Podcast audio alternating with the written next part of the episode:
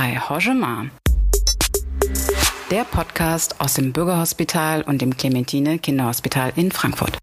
Herzlich willkommen zu einer neuen Folge unseres Podcasts Ai Hojema. Heute haben wir das Thema Praxisanleitung. Und dazu habe ich äh, zwei Kolleginnen eingeladen, die sich diesem Thema schon sehr lange widmen, nämlich auf der einen Seite die Eva Kulin, ähm, gebürtige Kinderkrankenpflegerin und heute Krankenschwester. Kinderkrankenschwester und heute in der Praxisanleitung tätig, vor allem dann natürlich mit dem Schwerpunkt Clementine Kinderhospital, mhm. aber auch hier am Bürgerhospital gibt es ja auch pädiatrische Bereiche. Und auf der anderen Seite die äh, Katja Tietze. Hallo. Hallo.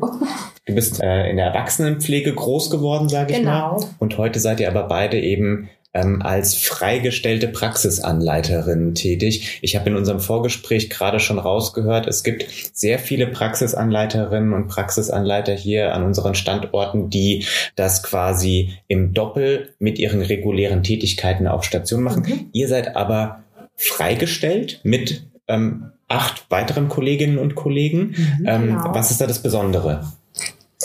Ja, das Besondere in der Freistellung ist einfach das, dass man ähm, wirklich nur ähm, für seinen Auszubildenden und für den Patienten, an dem oder mit dem man halt auch arbeitet, Zeit hat. Ne? Das ist ja ganz anders, wenn man dann unterwegs ist auf Station und man hat seine Patientengruppe und hat dann noch ähm, nebenher laufen, ja, zwei oder vielleicht auch drei Auszubildende. Da hat man natürlich eine ganz andere Funktion, als wenn man wirklich ähm, ja auf die Station kommt und auch gucken kann, was braucht denn individuell mein Auszubildender und nicht, was braucht die Patientengruppe. Ne? Da ist der Fokus einfach verschoben. Das ist halt das Schöne. Wir haben dann auch die Zeit, am Vortag hinzugehen, ähm, mit dem Patienten, also mit dem Schüler zu den Patienten abzusprechen, was soll denn gemacht werden, auch mal einen Rückblick zu nehmen, was war gerade Thema in der Schule, in der Theorie, dass man da auch anknüpfen kann. Und dann widmet man, widmet man sich tatsächlich nur dem Auszubilden. Dem einen hat vielleicht eine kleine Patientengruppe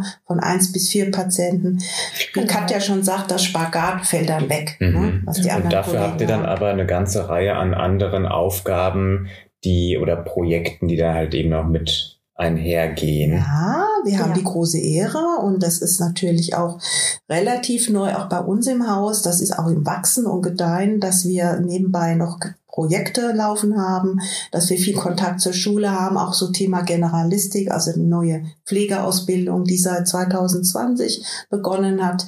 Da sind wir auch dabei, das zu implementieren und ähm, ja, das ist also sehr vielseitig. Äh, wir sind nicht nur mit den Schülern auf Stationen unterwegs, sondern auch als Team sehr aktiv in, in gewissen Projekten. Ja, wir sind sozusagen das Bindeglied zwischen Theorie und Praxis, also zwischen dem Lernort der Hochschule und der normalen Pflegeschule, ja, sowie auch zwischen den Stationen und ähm, Einsatzorten, wo dann auch unsere Auszubildenden unterwegs sind und sind halt ja grundsätzlich einfach da, wenn es auch mal größere oder kleinere Konflikte gibt, was natürlich sein kann. Ne? Das sind ähm, roundabout 100 Lernende, für die wir mhm. tatsächlich auch zuständig sind und da ist immer mal irgendwas, wo man gucken muss, wo man ähm, ja, wo man einfach da sein muss und wo man so ein Stück weit auch ja schauen muss, dass die Ausbildung an jeder Stelle auch gut laufen kann. Mhm. Seid ihr beide ja auch schon ein paar Jahre im Beruf und auch schon in eurer Rolle als ja. als äh, als Praxisanleiterin tätig.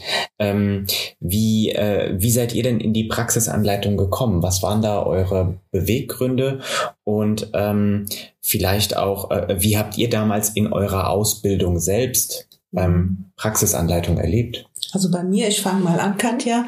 Ich bin ja schon sehr lange im Beruf, das sind über 40 Jahre. Man glaubt es nicht. Und als ich lernte, gab es das gar nicht. Es war tatsächlich so, dass es eine Glückssache war, eine liebe Kollegin an der Seite zu haben, die einen mitgenommen hat und was gezeigt hat. Man war damals als Auszubildender eigentlich Mädchen für alles. Das war einfach so. Und das habe ich nicht vergessen. Ich habe da schöne Sachen erlebt, aber auch weniger schöne Sachen und habe damals schon gedacht, wenn ich mal Schwester bin, mache ich das anders. Und es war tatsächlich so, dass ich kurz nach dem Examen auch immer gern die Auszubildenden bei mir hatte. Da hatte ich diese Ausbildung noch nicht. Die habe ich tatsächlich erst 2007 gemacht, aber eben aus diesem Grund auch, also dass ich das Bedürfnis hatte, dass die jungen Leute es mal besser haben und dass sie auch gezielt begleitet werden und wirklich was lernen und nicht nur als billige Ausbildung Aushilfskräfte benutzt werden und rumgescheucht werden. Ja, und dann war es auch so, ich wollte schon immer gern ausbilden. Ich hatte aber keine Lust auf Studium und Schule und äh, was weiß ich, viele, viele Jahre lernen. Und das war eine gute Alternative. Und ähm, tatsächlich ist auch so, dass ich das nicht missen möchte, auf Station bei den Kindern zu arbeiten. Ich genieße das auch als Praxisanleiterin. Das ist total schön mit den Kindern und deren Eltern. Und dann ist man so ein Dreiergespann, hat den Auszubildenden noch dabei.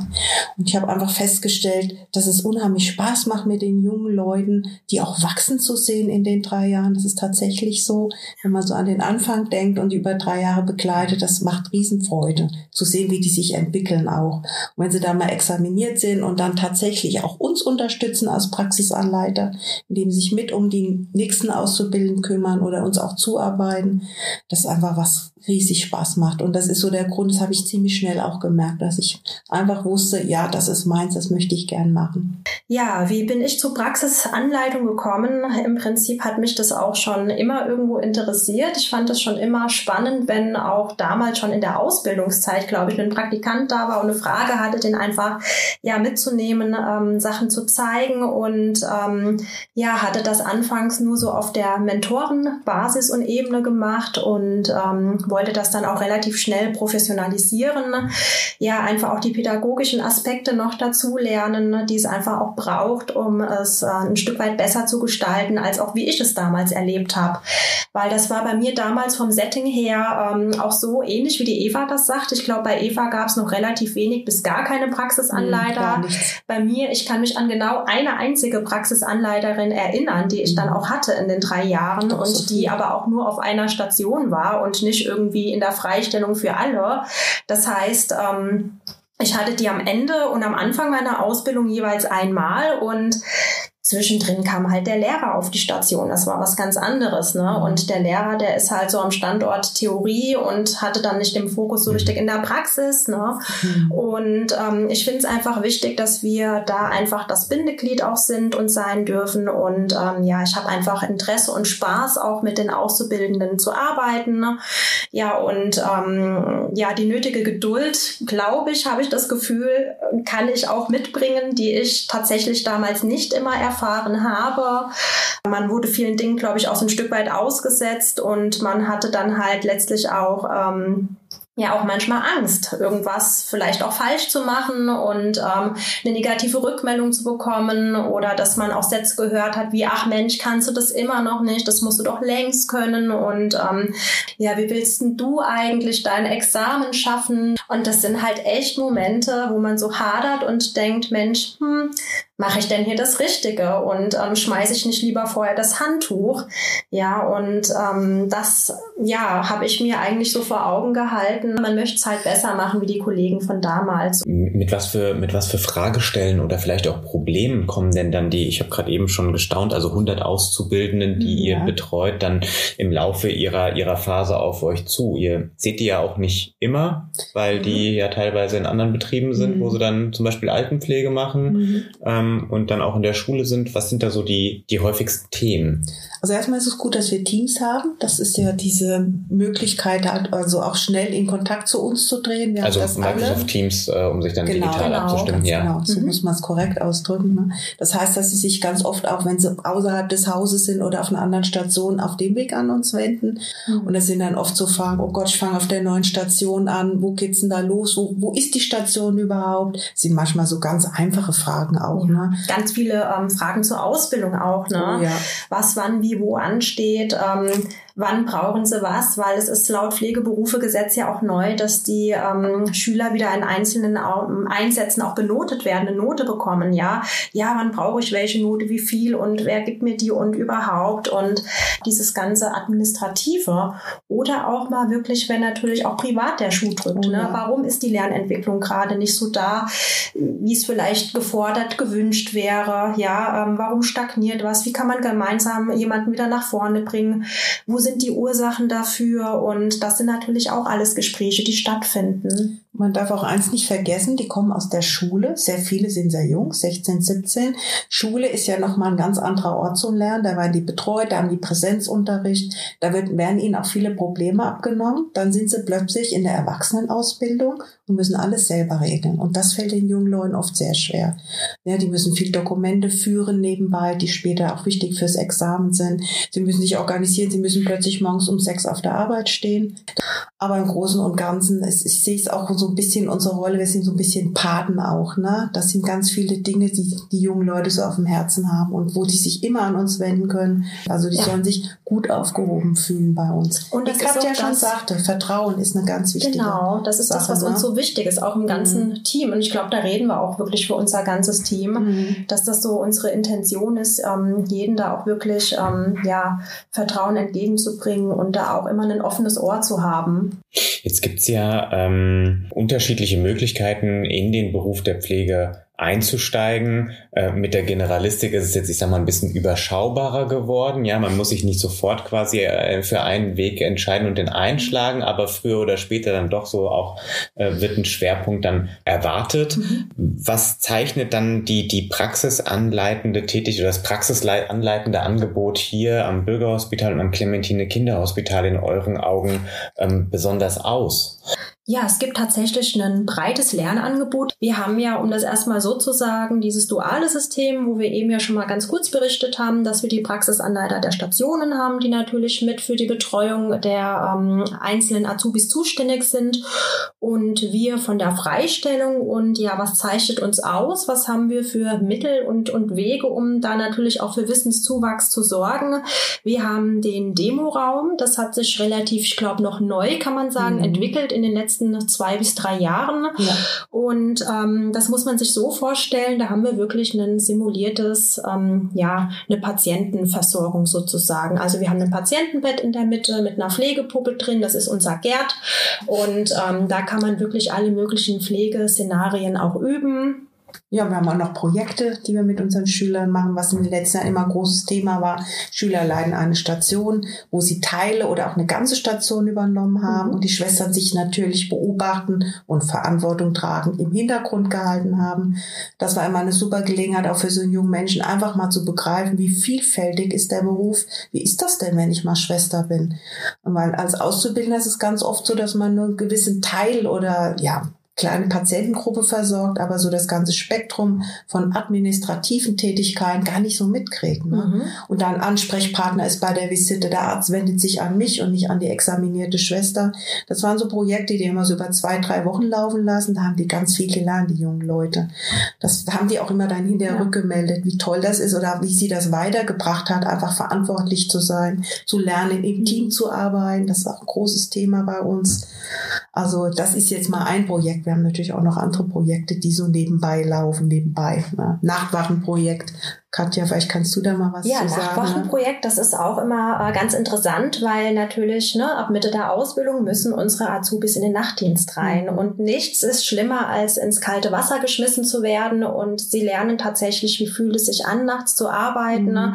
Wir haben einmal dazu ähm, ja in Verbindung mit der Schule einen Termin, wo wir nachts Unterricht machen, danach mhm. in die mhm. Kliniken gehen und einfach mal gucken. Ja, das ist einfach nur, oder das sind zwei der Projekte, die so am Laufen sind. Natürlich Natürlich gibt es auch einige andere, mhm. aber ich glaube, das sind so die, ähm, wo auch die Azubis am meisten Benefit tatsächlich haben. Ich hatte gerade eben noch eine andere Frage, nämlich genau das Stichwort Generalistik. Wie hat sich denn für euch äh, die, die Tätigkeit als Praxisanleiterin mhm. mit der äh, jetzt äh, neuen Generalistik äh, in der Pflege verändert? Vor was für Herausforderungen steht ihr da? Blick über den Tellerrand. Ja, das ist gigantisch, das muss ich ganz ehrlich sagen, ja. Also erstens mal, das Curriculum ist ein anderes, als es jemals war. Mhm. Das heißt, wir müssen uns da reinknien, das begreifen, die Sprache, die da drin steht und das praktisch in die Praxis umsetzen. Ja. Machen das ja jetzt schon seit Anfang 2020, also wir haben auch früh angefangen. Ganz kurz noch zum ja. Verständnis, das heißt, also ihr habt dann, es gibt durch die Generalistik einen neuen, ich sag mal, Anforderungskatalog an den ja. Sachen, die in der mhm. Ausbildung mhm. vorkommen müssen. Genau. Und ihr übersetzt das dann in die praktischen mhm. Tätigkeiten, die dann die Auszubildenden hier vor Ort genau. dann auch wirklich machen müssen, wo sie eingeteilt so sieht's werden. Aus. Ja? Also wir gehen ganz klar weg von diesem tätigkeitsorientierten Lernen hin zum fallorientierten Lernen. Das heißt, unsere Auszubildenden, die lernen innerhalb der Generalistik immer am Fall und müssen dann diesen Fall auf andere Fälle adaptieren können. Ne? Mhm. Und in diese Fälle muss man immer einbeziehen, wie wäre das denn beim jungen Mensch, beim alten Mensch und so weiter, damit man diesen Blick über den Tellerrand praktisch dann auch hat. Mhm. Habt ihr selbst da jetzt auch einiges mitgenommen, so was euch vorher nicht so klar war? Wie, ja. wie, wie ist es für euch persönlich? ja? ja, definitiv. Ja. Also ich muss sagen, dadurch, dass wir ähm, jetzt auch unser Praxiskurriculum entwickeln, sind wir immer wieder auch in der Entwicklung drin, Arbeits- und Lernaufträge für unsere Azubis zu entwickeln. Und gerade dann, also ich erinnere mich an die, an die hitzigen Diskussionen von ähm, zweier äh, Kolleginnen, glaube ich, mhm. bezüglich ja, der Gestaltung des Arbeitsauftrages, wie man wirklich ähm, ähm, ja, Krankenbeobachtung gut ausführen kann. Ne? Mhm. Wenn da die eine Partei aus der Kinderkrankenpflege kommt und die andere Partei aus der Erwachsenenpflege, ja. dann sind natürlich die Punkte, wo man denkt, ach Mensch, die sind doch bei jedem Menschen gleich. Mhm. Die sind manchmal doch unterschiedlich. Ne? Mhm. Und ähm, ich glaube, wir haben da wirklich auch alle voneinander profitiert, mhm. auf jeden Fall, und alle voneinander auch nochmal lernen können und auch nochmal den Blick in, ja, in andere Richtungen bekommen. Das ist auch mhm. ganz wichtig. Und wie ist das ähm, bei Auszubildenden, die jetzt, ich sag mal, ergebnisoffen in die Ausbildung reingehen, vielleicht im ersten Jahr mhm. und sich darin dann wirklich anfangs noch orientieren wollen? Es gibt ja welche, die sagen, ich will in die Kinderkrankenpflege, das steht schon fest. Mhm. Klar, ich mhm. mache jetzt die Generalistik, aber ich will in die Kinderkrankenpflege mhm. gehen. Es kann ja auch welche geben, die so ein bisschen ergebnisoffen sind. Offen sind. Wie, wie erlebt ihr da so den, den Verlauf der Ausbildung? Also erstens mal, ich habe festgestellt, dass sie meistens genau wissen, was sie wollen. Die kommen schon ja. ganz klar, ich will die Pädiatrie oder nein, ich will auf jeden Fall eine Erwachsenenpflege arbeiten. Schon beim Vorstellungsgespräch ja. eigentlich. Die ne? wissen das. Und ich habe, also ich persönlich habe es noch nicht erlebt, dass jemand mittendrin dann auch seine Meinung geändert hat, dass er gesagt hat, also das habe ich mir ganz anders vorgestellt, ich möchte dann doch lieber in den Erwachsenenbereich. Das ist mir jetzt was, was ich mit den Kindern, das liegt mir nicht so oder so. Gar nicht, ja. Ich glaube aber, dass es für die jungen Leute sehr schwierig ist, ähm, dass in diesen drei Jahren beide Bereiche abgedeckt werden müssen. Das ist eine Riesenherausforderung. Das muss man sich vorstellen Früher waren das drei Berufe, Kinderkrankenpflege, Krankenpflege, Altenpflege. Und jeder Beruf hatte Zeit, drei Jahre zu lernen. Jetzt müssen die in den drei Jahren alles lernen. Und da merkt man oft, dass die sehr an ihre Grenzen kommen, dann auch mal mittendrin wirklich verzweifelt sind. Das verstehe ich auch total. Ich habe da vollstes Verständnis für, ja. Aber ich meine, dafür sind wir dann auch da zu versuchen, das ein Stück weit abzufangen und sie zu bekleiden und äh, dafür auch zu sorgen, wie die Katja eben so nett sagte, dass das Handtuch nicht mittendrin schmeißen, weil es gibt schon ja. auch Momente, wo die kurz davor sind, weil es einfach alles zu viel ist. Ne? Aber die wissen sehr genau, was sie wollen und die gehen ihren Weg auch ziemlich zielgerecht genau dahin, was sie am Anfang auch schon, wie die Katja sagt, beim Bewerbergespräch gesagt haben. Bleiben eigentlich dabei. Ja. ja. es ist selten, dass sich wirklich jemand ähm, ja doch noch mal ja andersweitig da Gedanken macht. Ich glaube, wir haben es gibt aktuell äh, Fälle letztlich, aber ähm, das dürfen sie ja auch per Gesetzgeber. Und das ist ja das Tolle, dass man da auch nochmal tatsächlich gucken kann. Es ist natürlich für die Planung einfacher, wenn man von Anfang an schon mal so eine grobe Richtung hat, ne, damit wir auch wissen, wie wir uns aufstellen können. Wir bieten ja nun mal beides an, die Kinder- und Krankenpflege und die ähm, ja, Akutversorgung im Erwachsenenbereich. Und genau, da hilft es schon mal, wenn man weiß, ne, wie viele Auszubildende haben wir zu erwarten in den einzelnen mhm. Bereichen und wie viele Plätze können wir auch letztlich anbieten und vorhalten. Mhm. Dann danke ich euch beiden vielmals für eure Zeit. Ähm, es war sehr spannend, sehr mal einen Einblick zu kriegen. Mhm. Ich hoffe, es hat euch auch Spaß gemacht. Ja, ja. auf jeden Fall. Und äh, ja, an alle Zuhörerinnen und Zuhörer, wir hoffen, äh, ihr fandet es auch interessant. Wenn ihr weiter mit äh, News und Neuigkeiten rund um das Bürgerhospital und das Clementine Kinderhospital in Podcastform versorgt werden wollt, dann abonniert doch einfach unseren Kanal und dann hören wir uns vielleicht beim nächsten Mal. Macht's gut. Tschüss. Tschüss.